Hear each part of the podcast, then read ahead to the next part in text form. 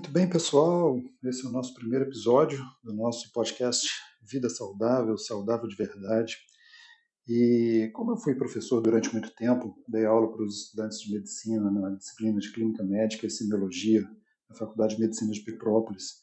Quando a gente começava é, algum assunto novo, a gente buscava sempre por uma definição que pudesse trazer aquele assunto a um ponto de reflexão. E é o que eu quero fazer com vocês aqui hoje. E o nosso assunto vai ser trabalhar as definições de bem-estar e vida saudável. Eu gostava sempre de fazer as propostas de raciocínio, estimulando raciocínios ao avesso. Então, se hoje a gente pensar em bem-estar, vamos começar a discutir o bem-estar do ponto de vista do avesso de bem-estar aquilo que consegue trazer incômodo, aquilo que consegue trazer para você desconforto, aquilo que consegue trazer para você desequilíbrio, normalmente vai nos trazer aí pistas e dicas daquilo que é a realidade, que é o real estado de bem-estar e de vida saudável. Antes da gente começar a refletir, é, um comentário muito importante a respeito das nossas capacidades como seres humanos. Os humanos eles têm capacidades que ultrapassam em muito as capacidades dos outros animais, especialmente na capacidade é, de utilização das nossas habilidades cognitivas, os nossos pensamentos, a nossa inteligência, a nossa forma de comunicar-se, é, elas são muito mais expressas entre humanos do que entre os outros animais, mas também as nossas capacidades executivas, elas também nos, nos diferenciam dos demais. E nesse, nessa, nesse conjunto de habilidades humanas, nós encontramos algo que também nos torna mais capazes do que os outros animais, e talvez por isso nós sejamos é, o topo da cadeia alimentar. É a nossa capacidade adaptativa. O ser humano ele consegue se adaptar em qualquer condição que você imaginar. E isso é fato. Né? Se você de repente for perguntado por alguém qual que é a sua melhor capacidade, você pode falar: minha melhor capacidade é a capacidade de adaptação. E você é realmente capaz disso. Se você perceber as, as, os momentos de vida que você já teve até aqui, foram momentos distintos e em cada um deles você conseguiu superar conseguiu sobreviver ou conseguiu viver e transformar aquele momento num momento de altíssimo desconforto, talvez, para um momento de mais mais próximo de um momento de conforto, um momento de bem-estar. A questão é que quando nós é, estamos trabalhando as nossas capacidades adaptativas, nós estamos também, de alguma maneira, aprendendo a conviver com algo que eu gosto de chamar de agente nocivo. Nós estamos aprendendo a conviver com aquilo que nos incomoda. A gente está conseguindo a se adaptar e sair de um estado de, de desconforto muito intenso para um estado de desconforto menos intenso, até um estado em que a gente consiga então sentir-se novamente confortável. Nessas capacidades adaptativas, nós estamos então escondendo agentes nocivos e outras vezes nós estamos superando agentes nocivos. A gente precisa saber identificar exatamente esses agentes porque se eles provocam em nós mal-estar, nós estamos então diante de soluções para o bem-estar. O que, é que eu quero dizer com isso? Vamos pensar o seguinte: pensa comigo tudo aquilo que tira o seu sossego, tudo aquilo que acaba com a sua calma, com a sua paz, ou aquilo que tira o seu sono, que atrapalha o seu humor, que te leva a viver um comportamento diferente, aquilo que de repente provoca em você um estado alterado de ansiedade, aquilo que é, então, nocivo em todos os seus campos, não apenas organicamente, mas é, afetivamente, emocionalmente, até mesmo espiritualmente. Todos esses agentes nocivos, eles estão, de alguma maneira, interrompendo um ciclo de bem-estar, estão provocando desconforto, estão trazendo de repente aí consequências que podem vir a ser desastrosas em algum momento. Nem sempre um agente nocivo vai ser totalmente um vilão. Isso é importante você saber.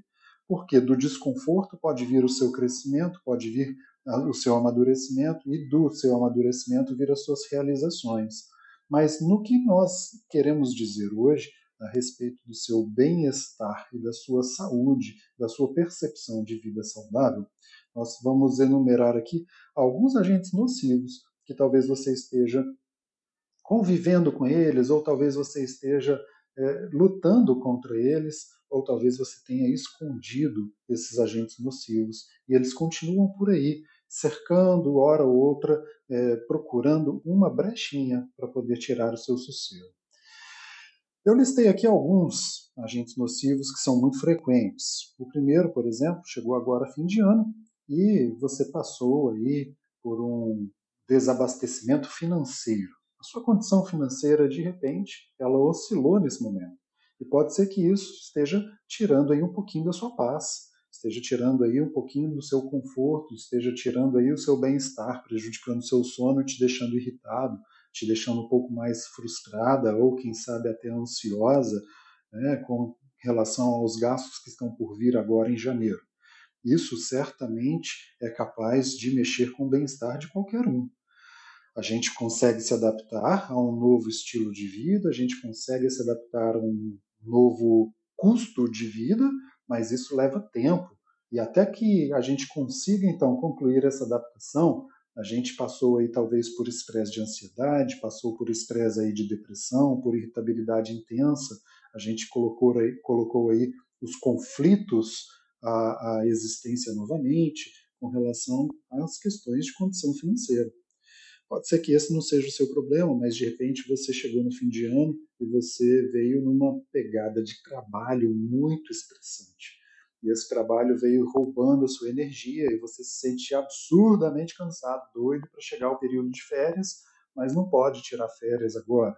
Então isso te deixa com desânimo, isso tira suas forças, isso te desmotiva a continuar outros projetos além do trabalho. Isso faz com que você tenha dificuldade de concentração, talvez isso roube até a sua libido sexual. Isso é muito frequente, trabalhos estressantes. Bom seria se todo mundo tivesse um trabalho altamente feliz e pudesse então voltar para casa do trabalho mais descansado do que quando saiu. Agora, existe também aquele tipo de problema que é, se relaciona com os erros que nós mesmos cometemos e que às vezes tiram a nossa paz. Eu sou particularmente uma pessoa muito assim. Quando eu identifico um erro que eu cometi, aquilo me incomoda, aquilo me entristece, aquilo me deixa ansioso por causar reparação do erro. As falhas pessoais, elas muitas vezes são nocivas mesmo para nós e muitas vezes elas são frutos de autossabotagem, elas fazem com que a gente entre em ciclos de maneira consciente ou inconscientemente e acabe causando a repetição desses processos e desses comportamentos. E como isso pode ser incômodo para muitas pessoas, né? os erros cometidos e as falhas. Existe ainda, em homenagem à nossa cantora Marília Mendonça, que deixou a sua vida neste ano, a gente tem as questões relacionadas com as dificuldades de superação de rupturas de relacionamento Olha como isso é importante, gente. Muitas vezes rupturas de relacionamentos afetivos causam transtornos seríssimos no nosso humor, levando a um humor mais depressivo, a um nível de ansiedade, a um nível de é, tensão, fazendo com que a gente tenha muitas vezes até comportamentos compulsivos. Como isso também interfere na nossa vida saudável, não é verdade?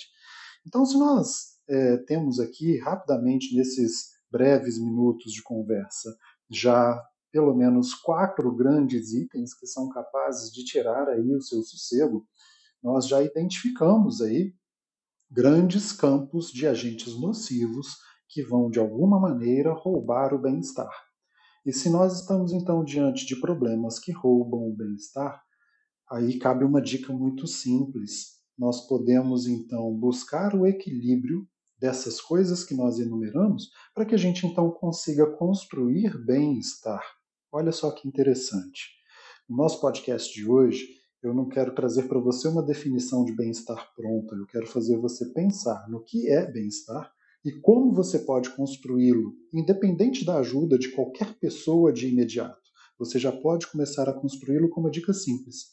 Pega um papel, pega uma caneta e coloca numa lista tudo aquilo que tem tirado a sua paz. Coloca numa lista tudo aquilo que tem te incomodado e que tem feito você principalmente perder a sua qualidade de sono ou que tem feito você mudar o seu comportamento alimentar. Coloca isso tudo num papel, enumera todos esses itens e comece a identificar quais deles você já pode começar a atuar trazendo transformação.